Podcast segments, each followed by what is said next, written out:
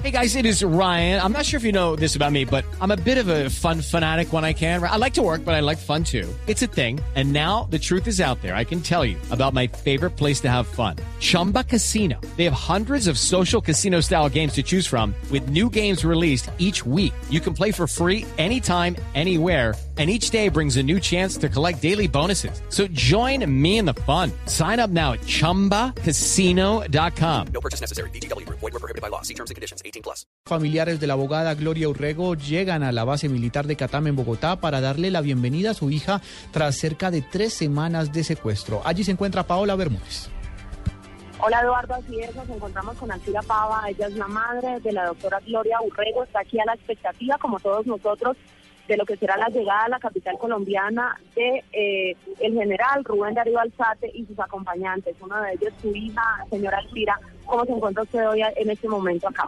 Contenta, contenta y darle gracias a Dios de que pude saber de ella porque hacía muchos años que no sabía de ella, no tenía contacto de ella para nada. Duré muchos años en esta angustia y hasta me enfermé por saber de ella por problemas familiares nos ha dicho usted cómo se entera del secuestro y ahora de la liberación y qué siente su corazón en este momento.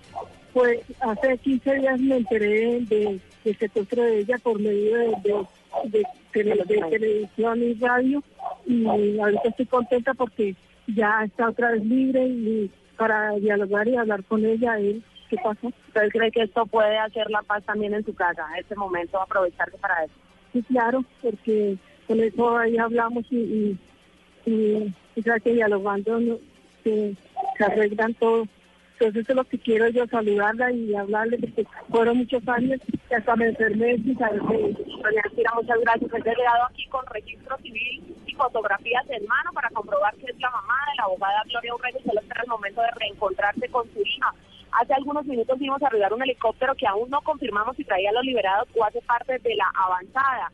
Lo cierto es que ya ingresó a una caravana con los vehículos oficiales del general Juan Pablo Rodríguez, el comandante de las fuerzas militares, y del general Las Prilla, comandante del Ejército Nacional. Esperamos entonces que en cualquier momento se produzca la salida de la caravana y también la confirmación del aterrizaje del helicóptero con los tres ya liberados que irán rumbo al hospital militar en donde se llevará a cabo eh, toda la práctica de exámenes médicos y también una rueda de prensa en la que se nos ha dicho que permitirán todas las preguntas a los liberados. Información en Catán, Paola Bermúdez López, Blue Radio. Tres de la tarde, siete minutos. Vamos ahora al hospital militar. Allí ya está listo un protocolo médico para establecer el estado de salud en el que regresan el general Alzate y las dos personas más que fueron liberadas en las últimas horas en el departamento del Chocó. Allí se encuentra Julián Calderón.